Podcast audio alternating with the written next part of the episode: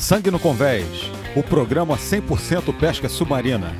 Aqui você conhece as grandes feras do esporte e aprende com eles. Um programa novo todo dia 5 e dia 20 do mês. Alô, pescadores submarinos do Brasil e do mundo. Este é o segundo episódio de Sangue no Convés. Hoje o nosso convidado é um pescador carioca que nasceu praticamente dentro da pesca submarina. Com 20 anos já era bicampeão brasileiro. Com vocês, o campeão pan-americano Kevin Sansão.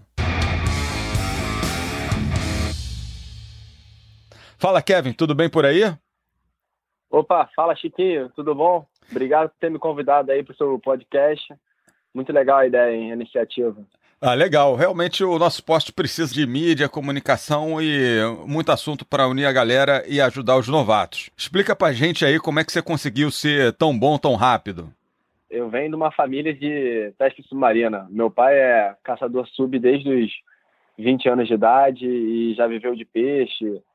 E tenho vários amigos dele que me ensinaram a pescar, como o Maurício Ortiz, que é seis vezes campeão brasileiro e o pessoal me apadrinhou para ensinar o esporte.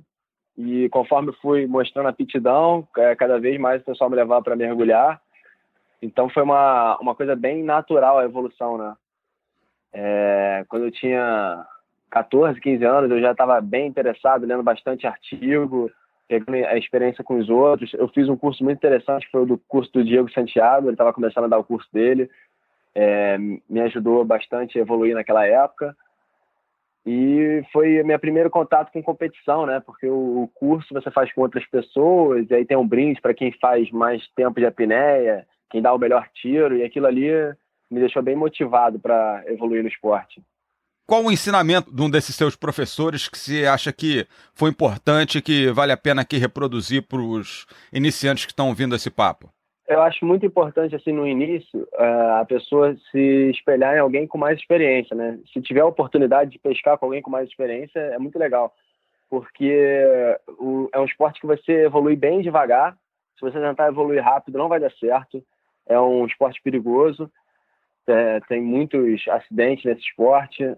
Um conselho que eu sempre ouvi do Maurício é mergulha de boia, cara. Porque um dos maiores riscos do nosso esporte é o atropelamento mesmo mergulhando de boia, você tem que mergulhar atento e tá mergulhando dentro do seu limite de capacidade, cara. É ideal você estar tá pescando 70% assim da sua capacidade total, né? Que aí você ainda tem 30% de lambuja caso aconteça alguma coisa.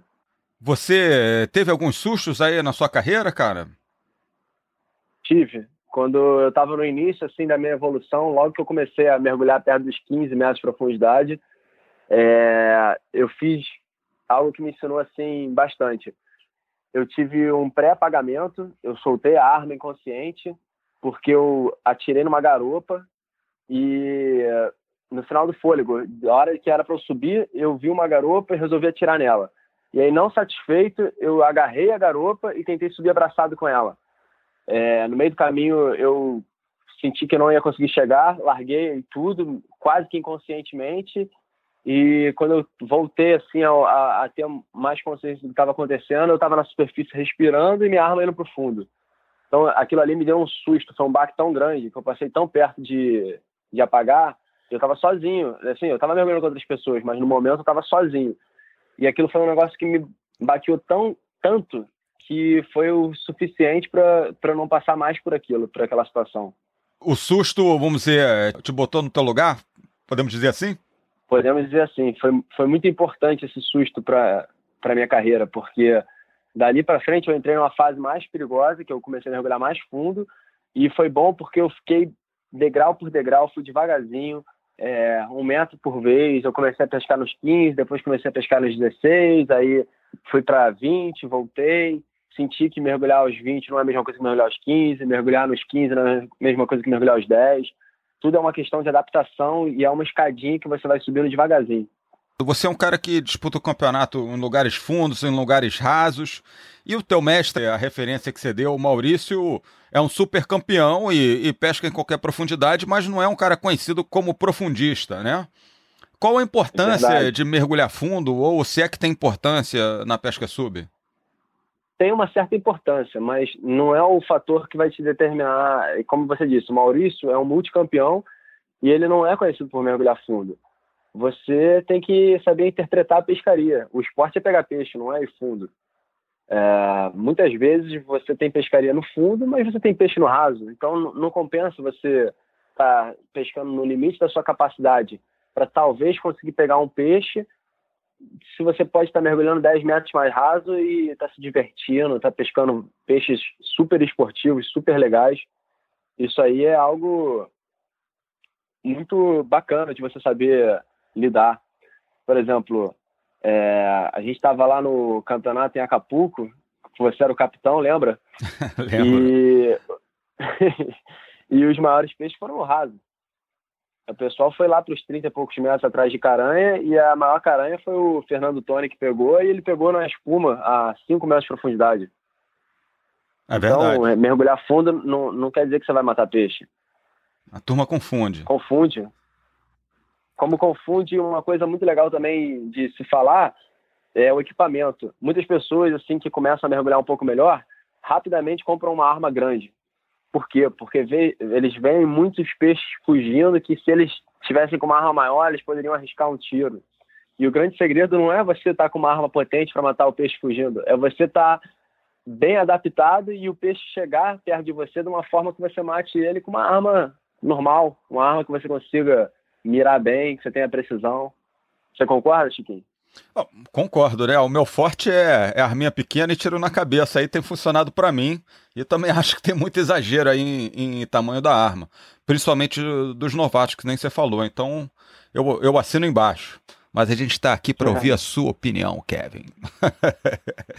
é. Ah, a sua opinião é muito importante também. Ah, legal, cara. Obrigado. Você, além de ter aprendido a pescar cedo e ter ficado bom cedo, né, que é um negócio difícil, é, você também teve resultados bons em campeonatos cedo também, que ainda é mais difícil. Já é difícil ser bom pescador submarino jovem ser campeão, então é mais difícil. Então eu queria que você contasse um pouco da sua evolução em campeonato. E eu sei você nasceu dentro desse meio. O seu pai, o Yuri, foi meu dupla de campeonato várias vezes. Quer dizer, você não era nem nascido e pequenininho já estava rolando esse assunto campeonato. Aliás, falar em você pequenininho, eu lembro assim de você no colo do teu pai. Fiquei um tempo um tempo sem ver, um pouco distante do teu pai, e eu não sei se você lembra. Depois a gente se reencontrou, não vou dizer nem reencontrou, porque você não sabia quem eu era, mas. É. Você gordinho surfando com camisa de campeonato em frente à minha casa. Então eu ia, pescar, ia surfar lá no Barra Mares e tinha um gordinho ali dentro d'água, sempre com a camisa do campeonato recente. e eu ficava sem entender aquilo. Até um dia que eu fui te perguntar, moleque, onde é que você arruma essas camisetas? O que, que tá acontecendo? Você lembra ou não? Caramba, é verdade. Foi assim que a gente se que eu conheci você, né, na verdade. É, é. Minha primeira lembrança sua foi dessa época mesmo, encontrando surfando no meio da barra. É, isso Legal. mesmo. Mas então, vamos voltar ao a... sangue no convés. O negócio aqui não é parafina na cabeça, é sangue no convés. É. Então, voltando. Verdade. Então, vamos falar da sua evolução em campeonatos, de como, como, como é que isso se deu. Então, como você disse, pode parecer que eu comecei cedo é, a ter bons resultados no campeonato, mas na verdade eu já caicava em campeonato desde os meus 12 anos. Eu já acompanhava as competições. É, eu lembro de um estadual sênior que o Maurício ganhou. Eu, tava, eu era o caiqueiro oficial. Eu tinha uns 12, 13 anos no máximo. E aquilo ali me deu muita experiência. Se você está aprendendo a pescar e você puder ter a oportunidade, se você tiver a oportunidade de caicar alguém experiente, é, às vezes é mais válido você passar um dia caicando uma pessoa experiente do que você passar o dia nadando um costão que você vai matar uns marimbais, alguma coisa assim. Porque você vai aprender muito com os mais experientes. Esse, nesse esporte, a experiência conta muito. É, o meu primeiro campeonato foi com 14 ou 15 anos. Eu fiquei em quarto. Foi um campeonato até na Ilha Redonda. Já foi uma grande experiência. Peguei uma garopa.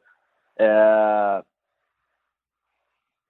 Daí para frente, é, o Marimbás me chamou para ser sócio-atleta e eu comecei a competir todos os campeonatos que eu podia. Foi bem legal, bem legal mesmo.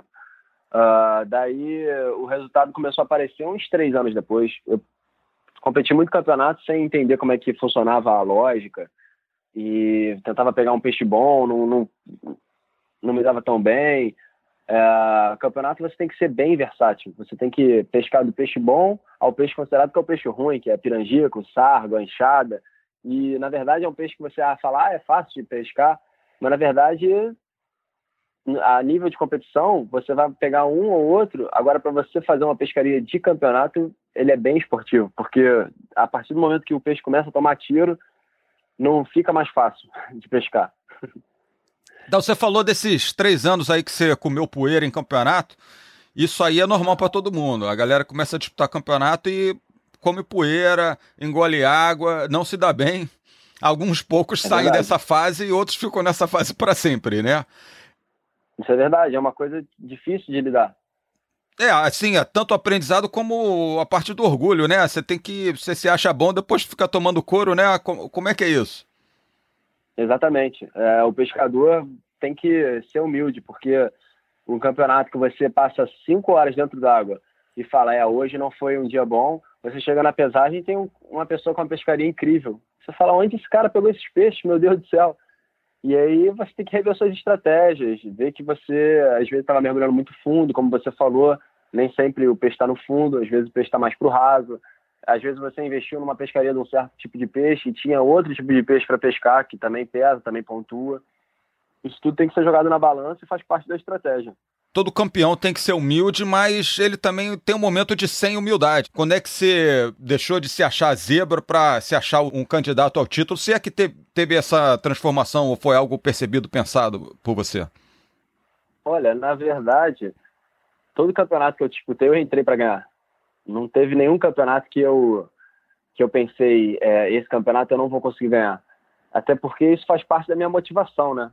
por mais que eu soubesse que o objetivo estava difícil em algumas vezes, é, que eu estava pescando com pescadores mais experientes, que conheciam o melhor local e estavam mais preparados do que eu, você sempre acredita em você, você está sempre se motivando. Eu posso, é, falta uma hora para acabar, você está mal, você tem que estar tá se motivando e falando: não, eu vou conseguir, eu vou achar um peixe bom, eu vou acreditar naquele lugar, que eu, eu vou estar tá lá no lugar certo, na hora certa, vou fazer uma espera boa, vou pegar um peixe legal. Se você não tiver o tempo inteiro, não digo nem em campeonato, até nas pescarias, eu estou sempre motivado dentro d'água. A hora que eu estou dentro d'água, sem sentido, já pensando na morte da bezerra, é melhor voltar para casa, porque eu já não estou mais pescando. Eu estou passeando. Todo ser humano comete erros e tal. Então tem algum erro ou um defeito teu que você tem enxergado e falou, pô, eu vou trabalhar isso, eu vou me esforçar para melhorar isso. Teve esse, essa autocrítica e essa superação? Tem alguma história assim? Claro, claro, com certeza. Uh, muitas vezes você acredita em uma estratégia e você traça ela e no dia do campeonato você percebe que ela não é a estratégia certa. Uh, às vezes você... Eu já perdi tempo em campeonato pescando de um lado da ilha e a corrida estava para o outro lado. Aí você tem que voltar do zero, tem que se motivar, falar, meu Deus, eu perdi uma hora de campeonato pescando errado, as pessoas já pescaram mais peixe. E você tem que ser humilde, reconhecer e, e falar: vamos começar do zero, vamos lá, fazer o que dá para fazer. E reconhecer, né, que você errou. A gente erra, todo mundo erra. Perfeito, perfeito. Se não, não, não reconhecer o erro, você não corrige o erro e não vai para frente. Sem dúvida. Exatamente. Mesmo depois de jovem ter conquistado esses dois campeonatos brasileiros, um, um em cada federação, tem alguma diferença, como é que você avalia esses dois títulos ou a forma de disputa entre as duas confederações? Algum você achou que foi mais difícil que o outro? Alguma vitória foi mais surpreendente que a outra? Como é que você avalia essa a diferença? Se é que tem. Legal, boa pergunta. Uh, na CBCS, foi a confederação que eu ganhei meu primeiro título, a gente disputou o campeonato é, no, no formato que era de escuna. Você parava o barco no, numa certa área, todo mundo ia para dentro d'água, dava, dava-se a largada, eram cinco horas de competição. Então, esse tipo de formato é, vale muito a condição física das pessoas, porque se você quer pescar numa ponta do, do campeonato que não tenha ninguém, você vai ter que nadar muito para chegar primeiro que as pessoas, para depois você vir pescando. E isso faz uma grande diferença, deixa metade para trás. Outra coisa é, muito importante nessa competição são eram 70 pessoas dentro d'água. Então, eu acho até que é gente demais na, na área, mas uh, você consegue se distanciar, você consegue pescar sozinho em alguns momentos, mas isso aí vai depender da sua forma física. Esse campeonato eu estava com 19 anos quando eu competia e foi um campeonato de pranchinha, foi bem legal. O primeiro dia eu fiquei em quinto, sexto, Uh, dormi muito motivado e no segundo dia eu consegui virar o jogo, pegar, fazer uma pescaria bem legal. Nesse segundo dia, você traçou uma estratégia, você caiu na água e vou sair matando. Qual foi a diferença entre o que você planejou e o que você efetivamente realizou para vencer? Uh, no primeiro dia, eu fiquei muito tempo embolado com, com as pessoas, entendeu? Eu, eu não fui, eu não acreditei em mim que eu conseguiria chegar primeiro que os outros na, na ponta do campeonato. Então, logo que as pessoas partiram para a ponta do campeonato, eu vi que eu estava ficando para trás, eu resolvi parar e pescar onde eu estava, em vez de ficar nadando. E isso me atrapalhou ao longo do campeonato, por quê? Porque eu tive pescando a maior parte do tempo com muitas pessoas em volta de mim e numa área que não estava tão legal. No segundo dia, eu falei para mim mesmo que eu ia nadar junto com as pessoas de ponta e eu ia para a ponta do campeonato e depois ia voltar. Uh, quando a gente disparou, rapidamente duas pessoas estavam com pranchas melhores e condições físicas melhor foram na minha frente, que foi o Rodrigo Farran e o Paulo Sérgio. Eles conseguiram disparar na minha frente e eu mesmo assim acreditei e eles foram parando no caminho e eu consegui chegar num lugar que estava com bastante peixe e pescar quase por uma hora uh, na frente da, das pessoas. Ou seja, eu tive uma vantagem competitiva muito grande, porque eu cheguei num lugar descansado e conseguia fazer a minha pescaria. Eu não tive que forçar nenhum tiro, eu não tive que é, assustar o peixe para o outro não pegar, entendeu? Eu não tive que fazer nada disso. Eu só pesquei como se eu estivesse num dia normal. E na CBPDS?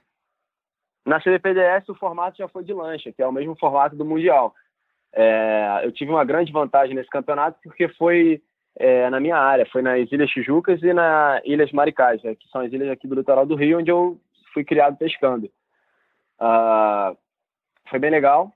Uh, no primeiro dia de competição, se eu não me engano, foi nas Ilhas Maricás, eu botei uma boa vantagem. E no segundo dia de competição, uh, a gente foi no meu quintal de casa, aqui nas Ilhas Tijucas. Eu lembro que o segundo colocado foi o Alexandre Yamaguchi, e ele fez uma pescaria muito legal no segundo dia. Ele, inclusive, ficou na minha frente no segundo dia nas Ilhas Tijucas, mas não no geral. E foi um campeonato, assim, que eu acertei a estratégia de ponta a ponta, ao meu ver. E mesmo eu, eu ficando atrás do, do Alexandre no segundo dia, deu para garantir a vitória, assim, com uma boa diferença. Como é que foi dormir essa noite? Porque você ganhou na Maricás, é, uhum. foi decidir o campeonato no teu quintal, você era o favorito absoluto, não deixa de ter um clima de, de fora das pessoas dizendo, ah, pô, o Kevin já ganhou. E você também, com certeza, imaginou que, pô, isso aí tá bom para mim. Como é que é dormir com essa expectativa barra pressão de ser campeão, de vencer e de performar na tua casa? Olha, é uma pressão. Você tem total razão no que você está falando. Uma coisa que eu errei na minha estratégia, e eu estou lembrando agora, foi que de um dia para o outro, de um dia para o outro, a maré vazava e o mar subiu. Então, quando eu acordei no segundo dia de competição para sair com o meu barco aqui no quebra-mar, na Barra da Tijuca, a boca do canal, que era a barra que eu precisava sair para conseguir chegar no, no campeonato, estava horrível. Tava assim, o mar estava enorme, tinha um, um metro de onda de, sul, de sudeste e estava muito difícil, a maré vazando. Não estava um dia que eu sairia para pescar de jeito nenhum. Então, eu tive que ligar para um amigo meu, que ele é surfista e ele tem barco no canal, para ele ir para a beira do pier e ficar contando a série para mim. Quando ele gritou para eu acelerar o barco, eu fui.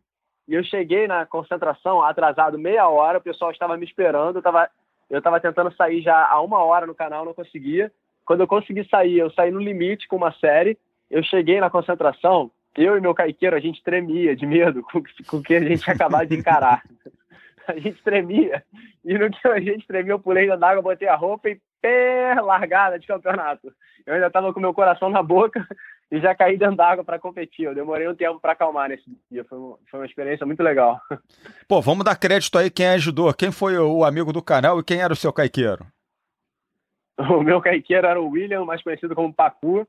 Ele teve ali do meu lado o tempo inteiro, não, não, não arredou o pé, falou: se você for, eu tô com você. Ele podia muito bem ter saído do barco, né? Ó, Kevin, não vou encarar isso aí não, muito obrigado, eu tenho minha, meus filhos para criar. Mas ele ele estava ali do meu lado. E o meu amigo é o Léo Chinês. Ele é ex-surfista profissional e conhece esse quebra-mar aqui como ninguém, local há mais de 30 anos de quebra-mar. Excelente, né? Eu sempre digo, né, que é um a pesca sub é um, é um trabalho em equipe, né? Um esporte em equipe e teu relato aí meio que confirma isso.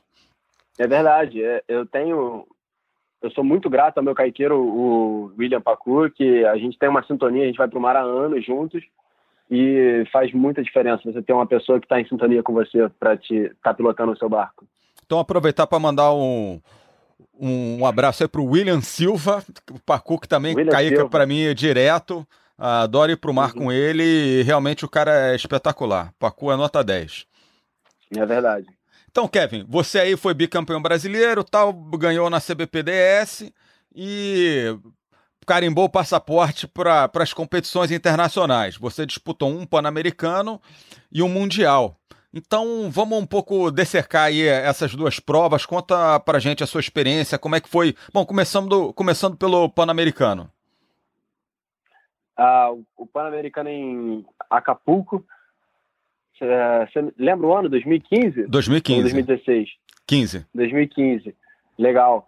Foi um campeonato que foi marcado assim pela união da equipe brasileira, que resultou no campeonato e por equipe para o Brasil foi um título que não acontecia há mais de 40 anos. Uh, foi um campeonato muito legal porque a gente reconheceu junto o tempo inteiro, traçamos as estratégias juntos. Uh, isso fez muita diferença no resultado geral por equipe, em vez de cada um estar tá competindo por si e disputando os mesmos lugares da caída. A gente conseguiu fazer uma estratégia muito legal, um reconhecimento muito bem feito. A gente bateu a área inteira do campeonato. Vamos lá, Chiquinho, o que você o que você tem para dizer desse campeonato? Você era o capitão. Eu sou a favor do trabalho em equipe, né? Então, como capitão, eu tentei implementar isso e acho que deu resultado. Assim, para o Brasil foi histórico, foi nossa primeira é, conquista internacional em 40 anos, né? A última vez que o Brasil ganhou alguma coisa fora do Brasil foi com o um charuto no Peru em 75. Então foi histórico. Mas, de novo, estamos aqui para ouvir você, pequeno gafanhoto. que era como a gente te chamava lá, você era o mais novo da equipe. Então vamos para os dois dias de prova. Tá? Como, como é que foram as provas?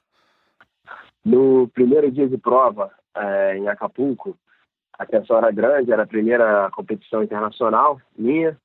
A equipe estava animada com reconhecimento, a gente tinha visto bastante peixe no reconhecimento. E a prova começou de uma maneira um tanto não esperada. A gente teve eh, alguns problemas com o barco que a gente estava, teve uma confusão de quem, qual barco na, na, hora, e acabou que o nosso barco teve algum problema com combustível, que eu não, não lembro, que gerou uma certa tensão.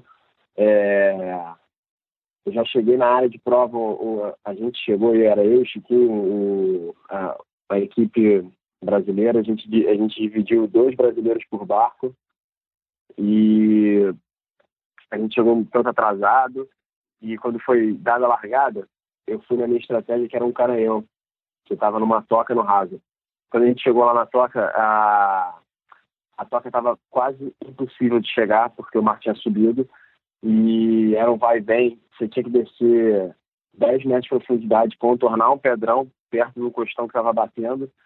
E quando eu entrei lá naquele buraco no, no, na calmaria, ainda com o coração acelerado devido à tensão da largada do campeonato. Tinha um caranhão lá dentro, eu atirei, não consegui travar a caranha, ela foi para do buraco. Eu, na tentativa de travar, eu cortei a minha mão, a, o cabo correndo cortou minha mão, cortou minha luva.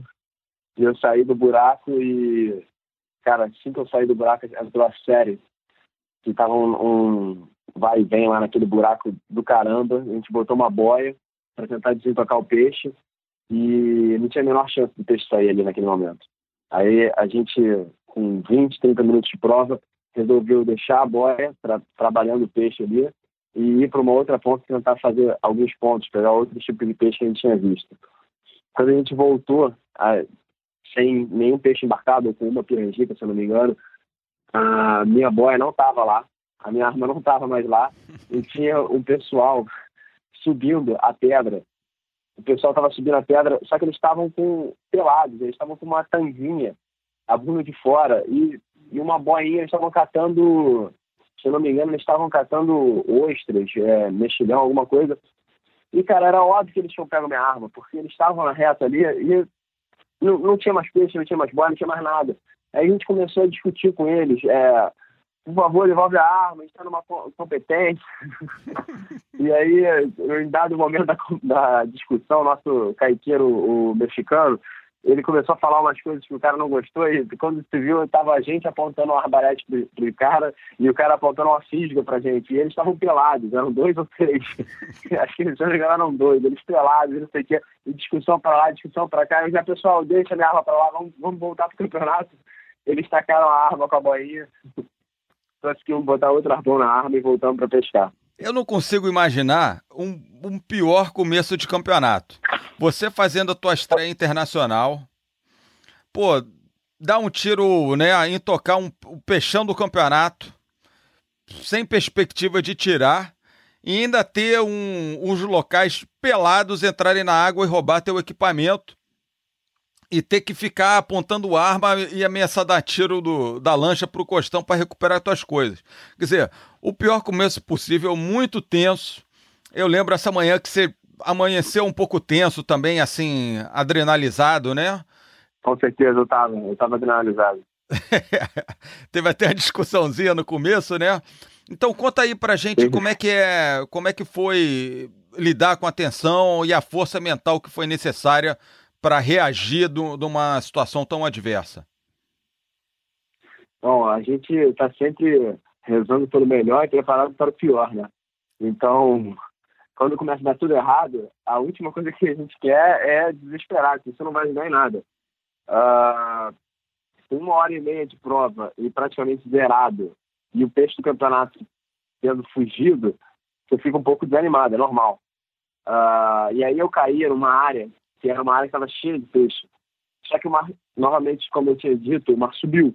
E aí essa área não estava fácil de pescar. Todo mundo passou por essa área antes de mim e rapidamente desistiu. Então, quando eu comecei a pescar nessa área, eu vi os peixes embaixo do espumão, só que eu não conseguia chegar lá. Estava muito difícil entre a série, entrar. Aí eu lembro de eu subir no barco, já desanimado, e falar com, com você. Cara, tá muito difícil. É, não sei se está valendo a pena ficar insistindo aqui porque os peixes estão lá, mas não, é uma pescaria quase impossível ficar aqui.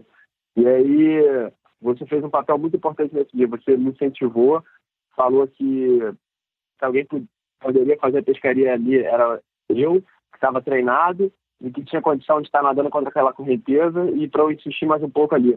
Foi é, essencial para o nosso sucesso, porque eu consegui ficar pescando sozinho, porque todo mundo tinha desistido daquele lugar e os peixes foram saindo naturalmente. Por mais que demorasse e fosse bem difícil pegar os peixes, a gente conseguiu fazer quase todas as cotas ali naquele lugar. Pegamos sardos grandes, pegamos caranhas, aquelas caranhas pardo amarillo e outros peixes da, do campeonato.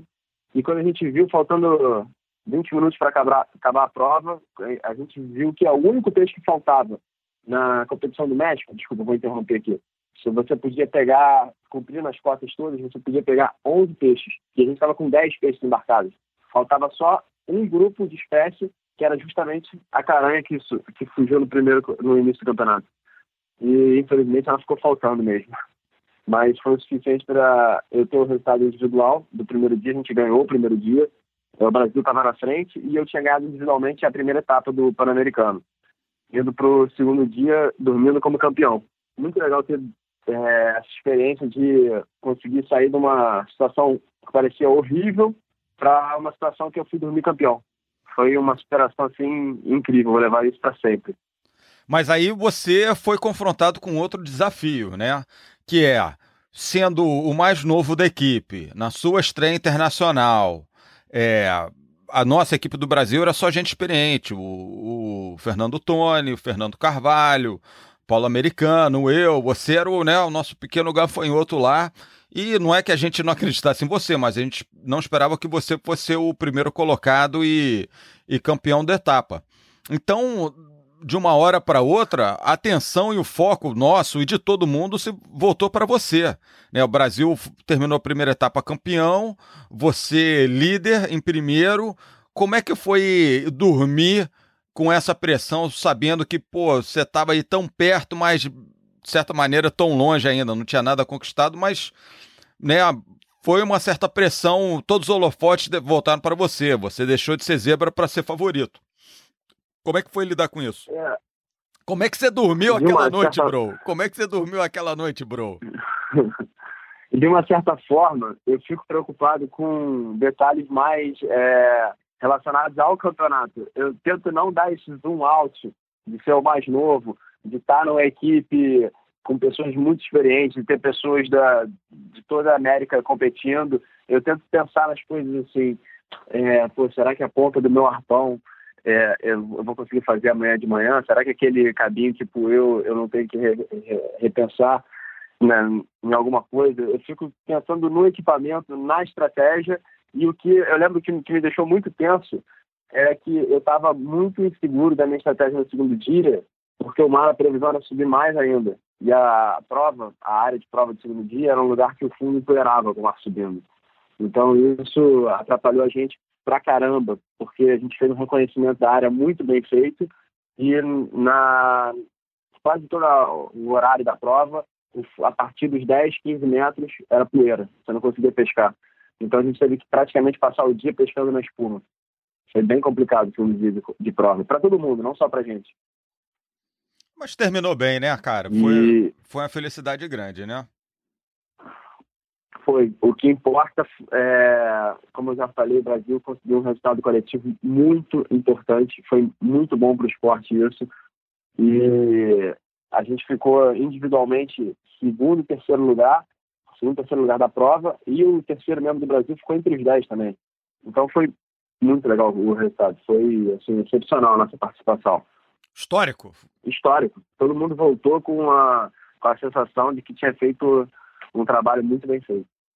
Pô, excelente. Parabéns aí pro Brasil, para você e pra gente aí. Foi, foi realmente memorável. Então, energizado com essa vitória, com o vice-campeonato pan-americano, é, você foi para a Grécia, né? Foi escalado para representar o, o Brasil na Grécia. Num campeonato super difícil, super fundo, é, eu estava na equipe também e optei não, não mergulhar, deixar a vaga para o Farina, que era um cara muito mais qualificado do que eu para pescar fundo. Você não deu passo para trás que nem eu fiz, você encarou o desafio. Como é que é? Como é que foi é, essa preparação para o Mundial? O Mundial tem muitos assuntos, conviver com as grandes feras, tá pescando no Mar Novo. Conta para a gente como é que foi é, essa tua experiência no Mundial. Foi a melhor experiência que eu já tive na Casa Submarina. A gente foi pro berço do mergulho, né? A gente foi mergulhar no mar Mediterrâneo, na Grécia, a ilha de Ciros, 2016. Passamos um mês reconhecendo, chegamos bem cedo, eu e Farina. E logo a gente viu, assim, no primeiro dia de reconhecimento, a gente já começou a mergulhar na casa dos 30 metros. Porque a água é azul, quente e não tem correnteza. Então, com uma semana de adaptação, a minha coxa já estava queimando, porque você faz muito esforço para descer e para subir. Então, eu tive que ter uma adaptação muscular acima de tudo. A minha coxa queimava e a gente estava mergulhando abaixo dos 30 metros todo dia, para reconhecer. E achando que estava mergulhando fundo. Quando a gente foi ver, as outras, as outras equipes estavam pensando em competir abaixo de 50 metros de profundidade. E por um tempo a gente achava que era, ah, é, não, isso aí o pessoal fica falando para desestabilizar, é, é, mentira. E no dia do campeonato teve um, um, cara que matou um peixe a 59 metros. O campeão mundial pegou uma garota a 58 metros. Então isso foi algo assim muito além da minha capacidade.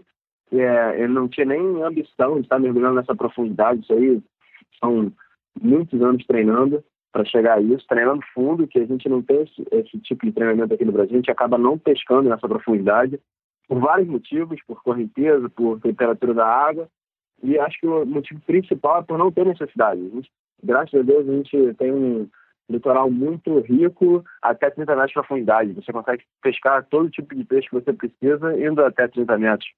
Então, acaba que no Mediterrâneo, o pessoal que está acostumado a mergulhar muito mais fundo tem uma grande vantagem aos não europeus. Isso ficou evidente com o resultado. Se eu não me engano, o primeiro foi um, um chipriota e depois grego, grego, italiano e grego. Era, foram os cinco primeiros lá na, na Grécia. E é uma, uma experiência única, você aprender técnicas novas, você está se desafiando todo dia, aquela água azul que você consegue ver 35 metros de cima. Realmente é algo assim que eu, eu quero voltar à Grécia e quero estar tá treinando mais no Mediterrâneo para evoluir como mergulhador esse mergulho profundo todo aí traz todo mundo. Não tem como não pensar em apagamento, morte. Durante o campeonato tiveram vários atletas hospitalizados, né? Como é que você lidou com isso? O meu primeiro dia de competição, eu só. Minha... eu estava preocupado em não apagar. Eu pensava assim: eu não posso apagar nesse primeiro dia de competição, eu não posso fazer besteira, eu não posso ter doença descompressiva. Eu só pensava nisso, porque realmente a gente, no final de 30 dias reconhecendo, todo mundo também já no limite, assim, porque quando você mergulha fundo, você a, longo prazo você vai criando uma pré, é, predisposição a ter doença descompressiva, porque você está muito, muitos dias nessa jornada fazendo isso, e então está todo mundo preocupado. Tanto que a organização do campeonato botou uma fragata com uma câmara hiperbárica nos dias de prova e elas foram usadas. Você, se eu não me engano, você tinha uns números da, de acidentes, não tinha, Chiquinho? Foram, campeonato, foram, foram 10 atletas hospitalizados em dois dias de campeonato. Eu lembro, eu estava caicando pro, pro outro atleta brasileiro e toda hora a gente via o barco ambulância para lá e para cá e só botava a mão na cabeça, assim, meu Deus, quem foi dessa vez? E foi isso, foram 10 atletas hospitalizados em dois dias, sendo que três foram levados para Atenas de helicóptero, helicóptero voando baixo, né? E eu lembro na reunião de capitães, é, que por um acaso você me convidou, porque não é aberto aos atletas, é só para os capitães, o pessoal falando com os, que os caeteiros vão ter um papel muito importante nesse campeonato, para cada mergulho estar tá sinalizando com o mergulhador, porque ele podia subir apagado é, em grandes é, profundidades. Você apaga é o shallow water do blackout, que é nos últimos 10 metros. Então a chance do cara apagar voltando e boiar era grande. Então os caeteiros vão ter um papel muito importante em ficar de olho se o cara estava chegando consciente. E a gente teve informação que alguns chegaram apagados e, e quiseram voltar para a prova. E estavam, o pessoal estava mergulhando muito no limite da condição física. Eu estava realmente assustado em apagar no primeiro dia por causa disso, porque eram muitas histórias. E realmente a gente estava no limite. Vendo a equipe depois da prova, meio que a gente esqueceu um pouco disso. A gente pensou só no resultado depois do campeonato. Mas antes do campeonato, a nossa maior preocupação era ninguém apagar, ninguém morrer. Não era nem, não é nem fazer um campeonato bonito e matar peixe. Depois que a gente sobreviveu, a gente fica pensando no resultado, o que, que podia ter feito, não podia ter feito. Mas só para contextualizar, dois campeões mundiais que estavam disputando o campeonato, o atual campeão Jodilot e o, e o Gospic, é, o croata campeão mundial. Que é do Mediterrâneo. Oi? Que é do Mediterrâneo. Que é, que é a croata do Mediterrâneo. Que é do Mediterrâneo. Os dois Exatamente. zeraram. Os dois zeraram. Os dois campeões mundiais disputando o Mundial da, de Ciros zeraram. Né? Verdade. Então, o Iod zerou nos dois dias, se eu não me engano, e o Gossip que só gerou, matou um peixe no primeiro dia, no segundo dia ele zerou. E o atual campeão mundial, que é o português, o André, ele também zerou. Exatamente. Muito cara bom zerou e você não zerou, Kevin. Você mandou bem, cara. O Brasil, se eu não me engano, ninguém zerou. Todo mundo matou um marimbazinho, um negocinho assim. No meio dessas feras todas aí, quem foi que te impressionou, te chamou a atenção? Quem me impressionou muito é, foi o Ryan Myers, da, da equipe americana. Ele chegou, se não me engano, com três meses de antecedência, não tinha um condicionamento assim de mergulhar abaixo de 50 metros. Claro, ele sempre mergulhou fundo, inclusive no, no México, que ele disputou, ele também estava mergulhando fundo, mas lá no campeonato, ele, na primeira caída dele, estava abaixo de 55 metros. E ele é, teve chance de pegar um garopão no primeiro dia, atirou e parece que ela saiu do arpão. E ele fez um resultado excelente. Se eu não me engano, ele entre os 10 primeiros. Foi o melhor não europeu é, pontuando no campeonato. Acho que o Justin ficou na frente dele. O Justin fez dois dias bons. O, o Ryan se desestabilizou um pouco porque no primeiro mergulho ele rasgou, entocou um garopão que ele cercou o mês inteiro e aí ficou meio bolado. No segundo dia de prova ele arrebentou. Então eles. O Justin pegou um bagagem, o Justin pegou um bagagem saltão a 59 metros de profundidade. Isso foi algo impressionante. Para o Mediterrâneo deve ser na Ilha Cristina deve ser algo sem precedentes. É. Porque aquela ilha ela é muito funda. O que acontece muito na, naquela ilha é que você vê o peixe mais raso e como lá o fundo, ele assim, o, chapado do fundo ele não está tão perto, o peixe vai descendo a ladeira e vai indo cada vez mais profundo. É, bom, apesar dessa profundidade toda, né? Para quem não sabe, o, o, Yuri, pai do Kevin, estava lá no campeonato. É, eu fiz um lobby grande para ele ir para a Grécia lá com a gente. Achei que ia ser importante estar lá e ele foi, foi, foi importante. E o Yuri Garopeiro achou uma garopa boa, uma meiuca, no raso. e, Verdade. E foi até onde você largou, né? Como é que foi isso? É, eu estava reconhecendo ele há um mês e meu pai resolveu ir fazer um mergulho recreativo na semana do campeonato e viu uma garopa assim num lugar relativamente raso, tinha uns 25 metros de profundidade, 20 metros, é, e, e, me falou onde é, onde é que era o lugar e foi um dos peixes que eu tive quase eu consegui pegar aquela garopa, foi um dos peixes que eu tive mais perto de, de pegar assim, um peixe legal. A garopa tinha uns 8 quilos e estava num lugar onde o campeonato inteiro já tinha passado, só que meu pai me explicou bem onde ela estava se eu tivesse lanterna, eu tinha pego aquela garopa, só que não valia lanterna nesse campeonato. Então, é uma lei grega proibindo, proibindo pescar de lanterna. E isso foi outra polêmica do campeonato. Teve o, o grego, que era o favorito para ganhar o campeonato, o, eu não, não, me recordo o nome dele agora, você lembra, Chico? O Manolis, Manolis era o favorito, Manolis, era o Neymar Man, do Manolis Janko, é. é. Exatamente, o cara era o, o favorito para ganhar o campeonato e teve ou ele usou lanterna, ou teve uma, um complô contra ele, a gente não, nunca vai saber a verdade. Ele foi desclassificado no primeiro dia de campeonato porque foi visto com lanterna na mão.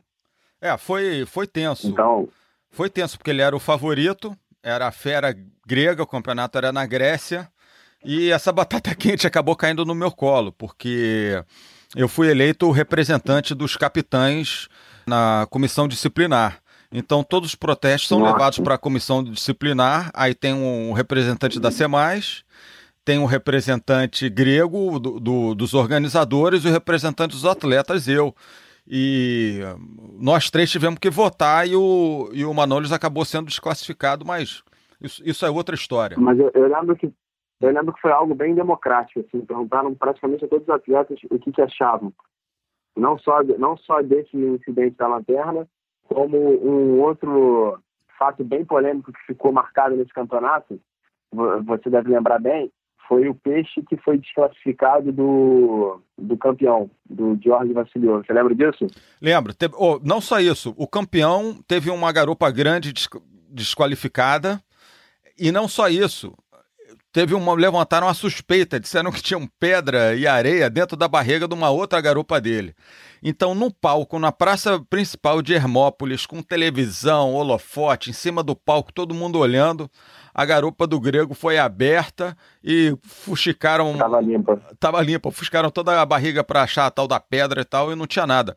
E mesmo com uma garupa grande desclassificada, invalidada, né? O Jorge Vacilos foi, foi campeão, ganhou mesmo assim. Por menos, por menos de 3% de diferença, isso é muito perto. É, ele ganhou por um espirro, assim. Uma, se tivesse caído o olho de um peixe ali, ele não tinha ganho, mas a, a história está escrita, né? Vamos voltar a nossa conversa aqui pro, pro Brasil e a sua pescaria. Qual é o peixe que te desafia, o peixe do teu sonho? Qual o favorito aí do Kevin? Ah, meu peixe favorito é a garopa, com certeza. Para mim é o peixe mais técnico ah, e difícil assim ao mesmo tempo. Porque às vezes você faz uma captura fácil uma garopa, uma vez ou outra, mas em geral a garopa ela está intocada, em profundidades assim médias para grandes e você precisa ter muita calma para saber trabalhar o peixe, saber o momento certo de você efetuar o disparo, para você não ter grandes problemas. Todo mundo que pesca garupa já deve ter perdido algumas pescarias tentando desentocar uma garupa. Então, você pegar uma garupa assim de tamanho razoável, é, você tem que estar num certo nível de pesca. Não é qualquer amador que acaba fazendo pescaria de garopas. Então, a garopa é o peixe mais esportivo, ao meu ver. Os serranídeos em geral, né? Garopa e badejo, mas mais a garopa porque ela, ela tem um poder de se intocar e sumir maior do que o dos badejos. Tá, então você falou assim que não é o peixe dos amadores, né? Qual um erro na pesca da garopa que todo iniciante comete? O, o erro mais comum na pesca da garopa é o iniciante atirar na, no peixe, ela se intocar e ele tentar fazer força para desembocar o peixe. Isso aí muda totalmente a sua sensação de oxigênio, de, de, de você estar tá oxigenado ou não. Porque você está acostumado a passar um tempo no fundo e subir. Mas isso é, é sem fazer força. Toda vez que você faz força no fundo, você está consumindo seu oxigênio exponencialmente. Então, a grande maioria apaga desentocando garopa por ter feito força. É muito importante você ter o equipamento correto para desentocar a garopa, porque você não vai fazer força. Por exemplo, no meu barco, eu sempre carrego um arpão sem barbela, para quando a garopa intoca, eu tá tentando apagar ela, dar um tiro no apagador, e se eu não conseguir, eu puxo o arpão sem barbela, rearmo a arma na superfície, vou lá e atiro de novo, até eu conseguir apagar ela. Depois que ela está apagada, pego o bicheiro, se for necessário, e empurra ela para frente, para trás, para um lado, para o outro, e consigo sacar ela do buraco. Quem é a tua referência aí? Quem foi teu professor na pesca da garupa? Ah, referência é meu pai. Meu pai é. Quem conhece meu pai sabe que ele é garopeiro nato e me ensinou todas as tocas é, importantes, todas as posições de tirar em peixe, como é que desentoca. Tive dezenas de aulas com ele de desentocar garopa, de como atirar. Ele me chamava, pegava pela mão, me mostrava os peixes. Foi uma escola muito importante. Bom, eu vou repetir a história porque acho que agora ela cabe melhor. Realmente o, o Yuri, pai do Kevin, é um cara fera em garopa. Tão fera em garopa que lá na Grécia, no Mundial, ele resolveu dar um mergulhinho alguns dias antes da prova e achou uma garopa no raso. Fato quase impossível. Ele de snorkelzinho ali passeando, achou a garopa, passou a garopa pro Kevin e o Kevin quase pegou essa garopa. Foi por pouco. eu, eu, eu fui meio descrente, confesso, porque era um lugar que as pessoas passavam e ele me descreveu aquele lugar lá. Eu não, não botei muita fé que o peixe ia estar tá lá. E quando eu fui, estava realmente o peixe lá exatamente no lugar que ele falou, uma garopa dos 7, 8 quilos. E foi felicidade não ter conseguido pegar esse peixe, porque é, foi uma questão assim de segundo, que ele corta a luz que você faz na pedra, o peixe me viu um pouquinho antes do que poderia ter me visto e ela conseguiu sair, fugir. E em campeonato, você é um cara que já chegou arrebentando os campeonatos, apesar de ter comido poeira há alguns anos, não tem como negar o fato, pô, campeão brasileiro aos 19. É, em campeonatos, quem é a sua referência? Quem, com quem você aprendeu? Com quem você admira em termos de campeonato?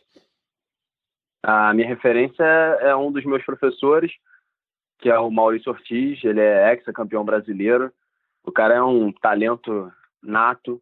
Ele é marcado pela calma dele nas pescarias. Ele é cirurgião geral.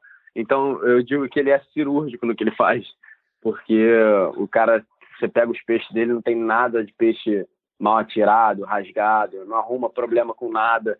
É um cara super calmo e ele é uma referência de pesca de garopa, de badejo, de todo tipo de peixe. Ele se especializou em campeonatos e foi me passando isso ao longo do, dos anos. Eu comecei minha experiência de campeonatos caicando o Maurício, então eu aprendi muito com ele o que, que se faz, o que, que não faz. Eu lembro de uma história que eu tive com ele foi muito engraçada. Eu estava caicando ele, era um campeonato estadual e estava no final da prova, assim, faltava uma hora para acabar a prova. Ele resolveu cair numa ponta da ilha que tinha passado o campeonato inteiro. Eu, como estava de caiqueiro, eu vi que o campeonato inteiro já tinha passado naquela ponta. E aí ele olhou para mim assim, eu estava em cima do barco tomando o Gatorade dele, o Gatorade do atleta, que ele chama.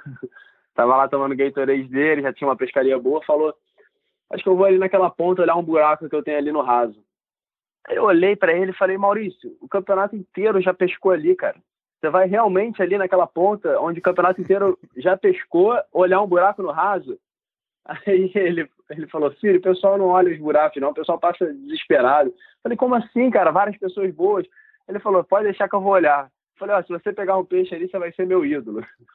Aí foi ele pra dentro d'água. Adivinha quem é meu ídolo hoje? ele me volta com uma garopa de 4, 5 quilos. Pode me chamar de ídolo, filho, pode me chamar.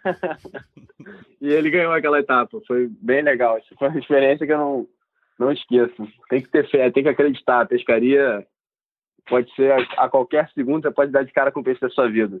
Bom, você falou da, da calma do Maurício, isso é um, um, negócio que também me marcou. Vou fazer um breve relato aqui, pescando com o Maurício e com o Roberto Rosenblit, o Betinho Top Tape. É, por fora dele é grande, o Maurício, ele e eu. Eu dei um tiro numa garopa que por muitos anos foi a maior garopa que eu, que eu já peguei. A garopa tinha 27 quilos. Isso foi em 1990, 91, algo assim. Lembro até que o pai do Maurício ficou rindo do Maurício, falou assim: pô, o Chiquinho já matou a garopa de 27 quilos, você não consegue uma, matar uma assim? Só pra você ver quanto tempo tem, né? Porque o Maurício tem várias garopas assim eh, hoje em dia. Mas a gente tava no costão, eu dei o tiro nessa garopa assim, meio bo na boca da toca, a garopa correu para dentro de um buraco lá, se encalacrou toda, e eu fiquei desesperado, coração batendo, não tinha fôlego para descer no buraco, devia é. uns 14 metros ou até menos. Desesperado. Era o maior, garo... maior garopão da sua vida, é. você quer exatamente. resolver o problema, né? Exatamente, exatamente. E o Maurício já era o fera, já era campeão, já era, já era o cara. Então eu, Maurício, Maurício, é, é, desesperado. A garupa aqui entrou, não sei o que, me ajuda, a garupa é enorme, eu preciso dessa garupa. Aí o Maurício, para minha surpresa, chamou o barco, subiu no barco e mandou eu subir no barco. Mas a garopa tá lá, não sei o que. Ele subiu no barco, tirou a máscara, cuspiu na máscara, limpou a máscara, bebeu né, o Gatorade aí do atleta. Eu nervoso. Gatorade fui, do atleta. fui me acalmando. Ele, calma, a garopa tá ali, não vai a lugar nenhum. Aí a gente voltou na água, ele desentocou a garopa. Né? Aí Cara, isso eu aprendi usei a vida inteira. Esse, essa lucidez e a calma que ele trouxe para aquela, para o meu desespero, eu aprendi e usei diversas vezes é, depois. Então, realmente a, a, calma do, do Maurício é fenomenal. É, a calma dele mata peixe. É, tivemos, você e eu, a felicidade de poder ver isso e aprender com ele. E agora eu também lembrei, quero que você conta do dia que a calma do Maurício salvou a vida dele, nas Tijucas. É verdade, foi um campeonato de duplas, se eu não me engano era aniversário do Marimbás, e estava no final da prova, assim, daqui a pouco alguém encostou no meu barco e falou, o Maurício tomou um tiro. Aí o Maurício tomou um tiro, eu, como assim? Não, o Maurício tomou um tiro, tá indo pro hospital. Eu falei, tá indo pro hospital? Aí eu fui descobrir a história.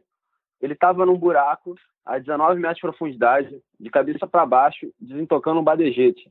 Um outro atleta entrou pelo pelo outro lado do buraco, o buraco era vazado, e na sombra viu o Maurício, não sei se foi por acidente, se ele, ele confundiu, atirou na perna do Maurício. O Maurício estava de cabeça para baixo, 19 metros de profundidade, e ele tinha me dito, eu já estava pensando em subir porque eu estava sem fôlego. E do nada ele falou assim, tinha uma câimbra na minha perna, quando eu olhei tinha um arpão encravado na minha perna, e a primeira coisa que o cara pensou foi puxar o cabo do arpão e soltar o nozinho para o cara não puxar do outro lado, achando que era um peixe. Isso aí já é uma coisa que eu não pensaria nisso. Extrema Ele lucidez, lá, né? No... Extrema lucidez. Extrema lucidez. Ele soltou o nozinho do arpão, saiu do buraco, ele estava de ré, sem bater o arpão para não machucar a perna dele, soltou o cinto dele e subiu com a mão no arpão para não machucar a perna e um pé só de 19 metros. Cara. Isso aí foi salvou a vida dele, essa calma dele conseguiu salvar a vida dele nesse momento. e ele ainda ganhou o campeonato. Foi, foi pro hospital, ah, é. foi pra pesagem e tem uma foto todo mundo foi. junto, ele numa cadeira, enfaixado, recebendo o, o, troféu. O cara é um fenômeno. O, o, Maurício, ele é cirurgião, né? Então, ele quando ele viu onde estava o arpão e viu que não tinha tanto sangramento, ele já pediu pro dupla dele puxar o arpão.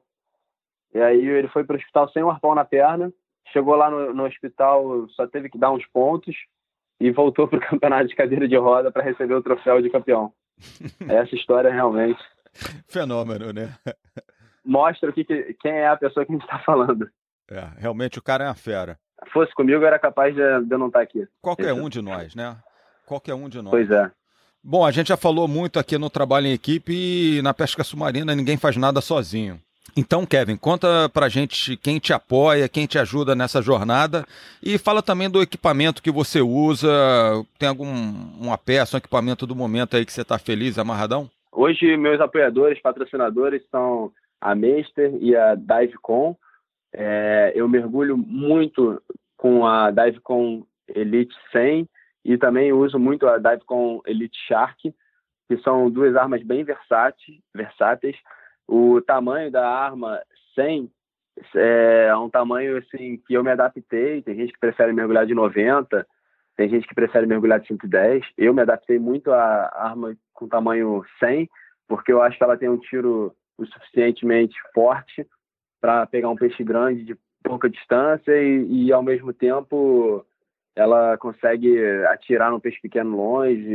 Eu acho a arma mais versátil para você fazer uma pescaria assim variada e é, é, a arma que eu mais uso e recomendo para quem mergulha em ilha, costão. Uh, a roupa de mergulho que eu uso, eu uso particularmente, eu prefiro as roupas chiclet, por ter menos arrasto e serem mais confortáveis. Porém, é uma roupa que eu não recomendo a quem está começando a usar, porque é uma roupa que rasga fácil. E se eu tivesse que recomendar algum material, seria uma roupa lisa por, por dentro, que é a Open Cell, e de tecido por fora. Essa é uma roupa que dura bastante e é muito confortável. E eu uso as roupas da Meister, que são um neoprênio, um neoprênio muito bom. É, pé de pato, também recomendo o que eu tenho usado, que é o, tanto o F1 quanto o Ivo Long da Meister. São dois pés de patos assim top de linha e que me agradam muito assim para todo tipo de pescaria. Pô, excelente, Kevin. Muito obrigado. Bom, eu vou fazer uma partezinha para falar da arma da Divecon, que eu usei muitos anos, fui muito feliz com elas. É, matei peixes muito grandes, até a, a, vitória lá no, na Copa do Mundo de Águas Azuis, aqueles mar, o Marlin, aqueles Warrus, aqueles peixes grandes todos, eu, eu matei de Divecon. Só agora, depois do patrocínio da Cresce, que eu, que eu deixei de usar. Então, realmente, eu, é uma arma espetacular. É uma arma que já foi bastante testada, muitas pessoas usam, inclusive eu, que mergulho quase todo dia, uso a arma e ela é pau para toda obra, que a gente chama, porque a arma não para. Ela é uma arma muito boa. Você tendo o mínimo cuidado que é lavar ela e guardar seca, ela funciona assim, que é uma maravilha. Kevin, muito obrigado aí pelo seu tempo, por compartilhar sua sabedoria, suas histórias. Foi, foi muito legal o nosso papo, cara. Espero em breve estar junto aí para a gente fazer a pescaria junto. Obrigadão, cara. Bom, muito obrigado por me convidar aí para o seu podcast Sangue no Convés. Foi uma honra estar aqui falando um pouco, compartilhando minhas experiências. Sangue no Convés! Sangue no Convés, um abração. Eu sou Francisco Lofredi e você acaba de ouvir o segundo episódio de Sangue no Convés, com Kevin Sansão, o mais jovem bicampeão brasileiro. Fiquem ligados no Kevin, ele certamente ainda fará muito pela pesca subnacional. Gostaram? Mande seu comentário e perguntas para nós pelo nosso Facebook Sangue no Convés ou pelo e-mail sanguenoconvés@gmail.com. O podcast Sangue no Convés está disponível de graça no iTunes, no Spotify e no Google Podcast. Você também pode ir na nossa página no Facebook e clicar no link para ouvir. Vamos colocar no ar um episódio novo todo dia 5 e 20 do mês. Fique ligado. O terceiro episódio de Sangue no Convés é sobre a caranha, o peixe mais bruto dos mares, certamente o maior desafio da pesca submarina. Neste programa, três férias da Pesca Sub irão compartilhar suas experiências e sabedoria sobre a pesca deste verdadeiro rinoceronte dos mares, a notória caranha. Você não pode perder. Até lá!